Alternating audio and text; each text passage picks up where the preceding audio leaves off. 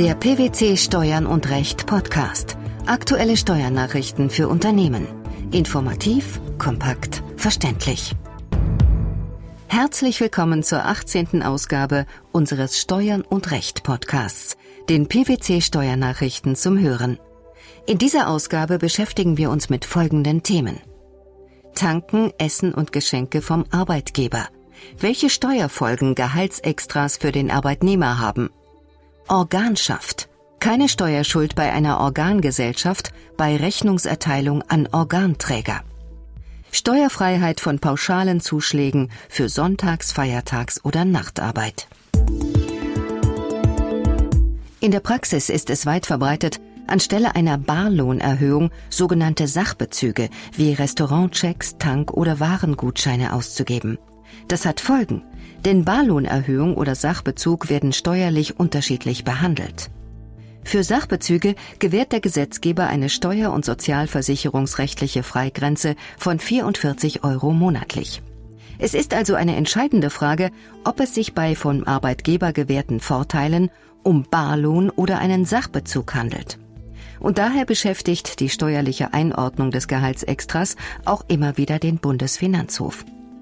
Allein in drei jüngst veröffentlichten Urteilen haben sich die obersten Finanzrichter mit der Frage der Unterscheidung zwischen Barlohn und Sachbezug befasst. Mit folgendem Ergebnis.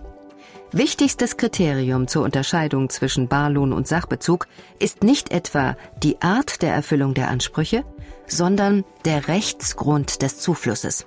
Es kommt also nicht darauf an, wie Ansprüche eingelöst, sondern worauf sie gewährt werden, sprich ob der Arbeitnehmer Geld oder eine Sache beanspruchen kann. Damit hat der Bundesfinanzhof die bisher anderslautende Rechtsprechung aktuell aufgegeben. Wie sahen die Fälle im Einzelnen aus? In einem Fall hatte der Arbeitgeber seinen Angestellten das Recht eingeräumt, bei einer Vertragstankstelle gegen Vorlage einer elektronischen Karte bis zu einem Höchstbetrag von 44 Euro auf seine Kosten zu tanken. Das Finanzamt sah darin eine Barlohnzuwendung, da die Tankkarte Bargeldcharakter habe. Folglich gelte die für Sachbezüge existierende monatliche Freigrenze von 44 Euro nicht. Der Bundesfinanzhof widersprach der Auffassung der Finanzbehörden. Ob die vom Arbeitgeber zugewandten Vorteile Sachbezüge oder Barlöhne darstellen, entscheide sich nicht allein danach, ob der Arbeitnehmer tatsächlich entweder eine Sach- und Dienstleistung oder Geld erlangt. Ausschlaggebend sei die Art des Anspruchs. Im Klartext, wenn der Arbeitgeber dem Arbeitnehmer ein Recht oder einen Anspruch einräumt, eine Sach- oder Dienstleistung beziehen zu können, liegt damit ein Sachbezug, nämlich eine nicht in Geld bestehende Einnahme vor. Sachbezüge sind folglich alle Einnahmen, die nicht in Geld bestehen.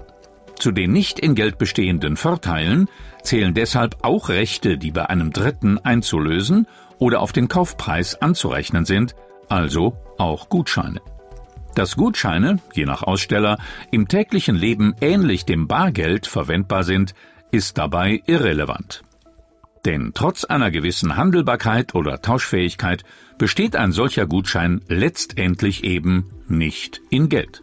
Nach früherer BFH-Rechtsprechung war es für die Einordnung als Lohn aber doch unerheblich, ob der Arbeitgeber seine Zahlung an den Arbeitnehmer mit der Auflage verbunden hat, den empfangenen Geldbetrag nur in einer bestimmten Weise zu verwenden. Nun sagt der BFH, dass diese Auffassung nicht mehr vertretbar sei. Warum?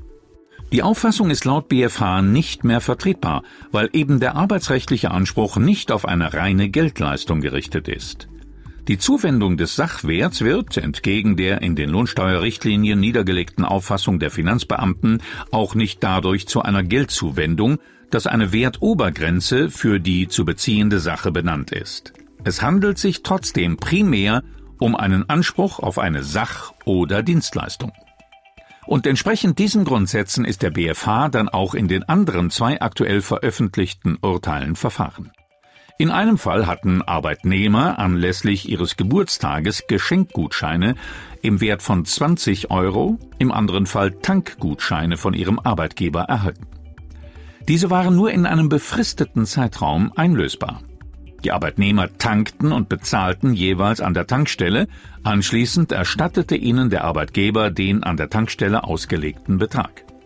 Ergebnis der richterlichen Einschätzung die Geschenkgutscheine stellten Sachbezüge dar, weil sie lediglich zu einem Warenbezug berechtigten und nicht wahlweise eine Geldleistung beansprucht werden konnte. Die Arbeitnehmer konnten also nicht auf die Einlösung des Geschenkgutscheins oder auf die Betankung verzichten und stattdessen eine Geldleistung in Höhe des Gegenwertes des Treibstoffes beanspruchen. Jetzt kommen wir zu einem Thema, mit dem sich regelmäßig Konzerne und deren Berater auseinandersetzen müssen. Ein Thema, das auch immer wieder Zündstoff für Diskussionen mit der Finanzverwaltung birgt. Die Organschaft. Das bedeutet nichts anderes, als dass Tochtergesellschaften eines Konzerns als wirtschaftliche Einheit gemeinsam besteuert werden. Dabei wird in einem Konzern eine rechtlich selbstständige Person, die Organgesellschaft, in eine andere rechtlich selbstständige Person, den Organträger, dergestalt eingegliedert, dass die steuerlichen Vorgänge der einen Person der anderen als eigene zugerechnet werden. Ergebnis? Beide Personen erscheinen dadurch als ein einheitlicher Steuerpflichtiger. Das Vorliegen einer umsatzsteuerlichen Organschaft führt so etwa dazu, dass nur der Organträger, nicht aber die Organgesellschaft Unternehmer im Sinne des Umsatzsteuergesetzes ist.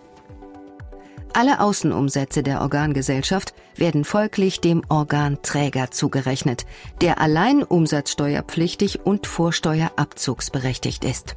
Erteilt eine Organgesellschaft demnach für Innenleistungen Rechnungen mit gesondertem Steuerausweis an den Organträger, entsteht daraus für die Organgesellschaft keine Steuerschuld. Dabei ist es auch unerheblich, ob Abrechnungsbelege und Rechnungen von der Organgesellschaft stammen oder auf diese ausgestellt sind. Zu diesem Ergebnis kommt jedenfalls der Bundesfinanzhof in einer aktuellen Entscheidung. Diese sah konkret so aus. Im entsprechenden Fall wurde die Klägerin, eine GmbH, durch einen Zweckverband als Alleingesellschafter gegründet. Die Gesellschaft war für den Zweckverband im Bereich der Abfallentsorgung gegen Entgelt tätig.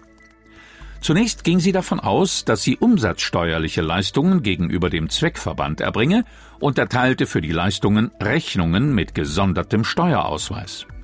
Im Rahmen einer Außenprüfung vertrat sie demgegenüber die Auffassung, dass sie aufgrund einer Organschaft nicht steuerbare Innenleistungen an den Zweckverband als Organträger erbracht habe und reichte eine berichtigte Umsatzsteuerjahreserklärung ein.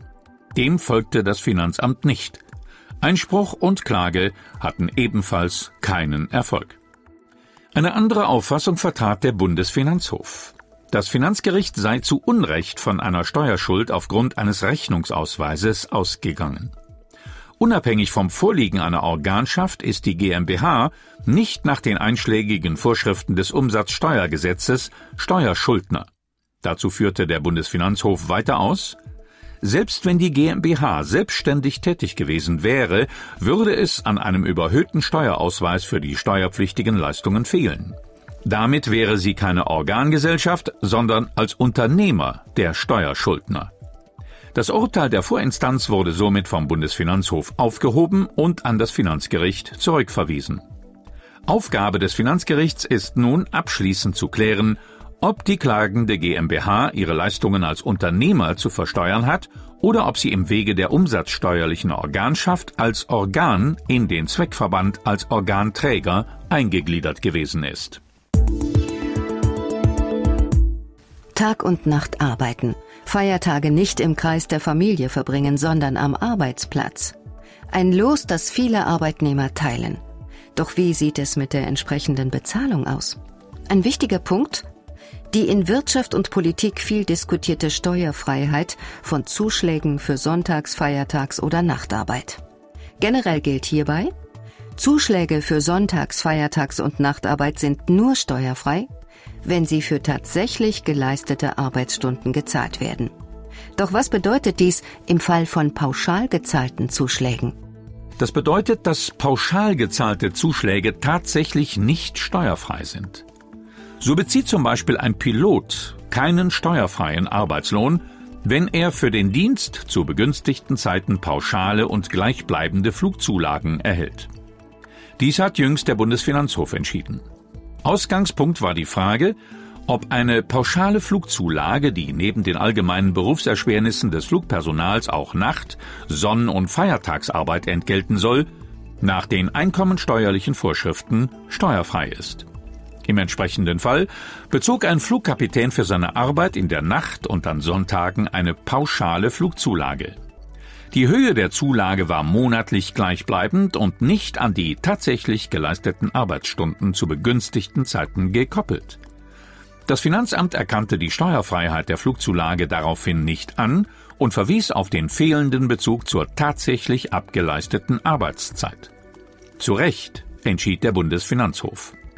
Überdies wies er darauf hin, dass die Steuerfreiheit ferner an der Tatsache scheitere, dass die Flugzuschläge nicht neben dem Grundlohn gezahlt wurden, sie ergaben sich lediglich aus einem herausgerechneten Anteil am Gehalt. Und was raten Sie Arbeitnehmern in solchen Fällen? Neben dem Grundlohn gezahlte Zuschläge sind nur steuerfrei, wenn sie auch für tatsächlich geleistete Sonntags-, Feiertags- oder Nachtarbeit gezahlt werden. Voraussetzung für die Steuerbefreiung die an Sonn- und Feiertagen oder zur Nachtzeit tatsächlich erbrachten Arbeitsstunden müssen einzeln aufgeführt werden.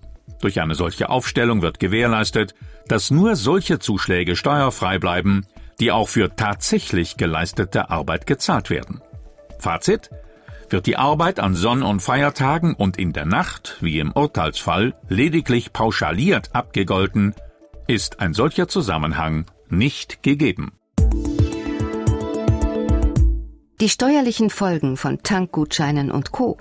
Inwieweit Organgesellschaften eine Steuerschuld begründen und wann Zuschläge für Nachtfeiertags- und Sonntagsarbeit steuerfrei sind.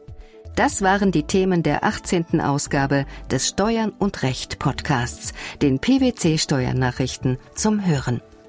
In der nächsten Ausgabe sprechen wir über den Vorschlag der Europäischen Union zur einheitlichen Körperschaftssteuerbemessungsgrundlage – die konkretisierte Regelung zum häuslichen Arbeitszimmer und über die Frage, ob umgekehrte Familienheimfahrten bei doppelter Haushaltsführung als Werbungskosten geltend gemacht werden können.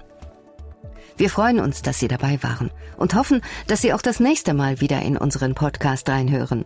Steuerliche Beiträge zum Nachlesen finden Sie in der Zwischenzeit wie immer unter tax-news.pwc.de.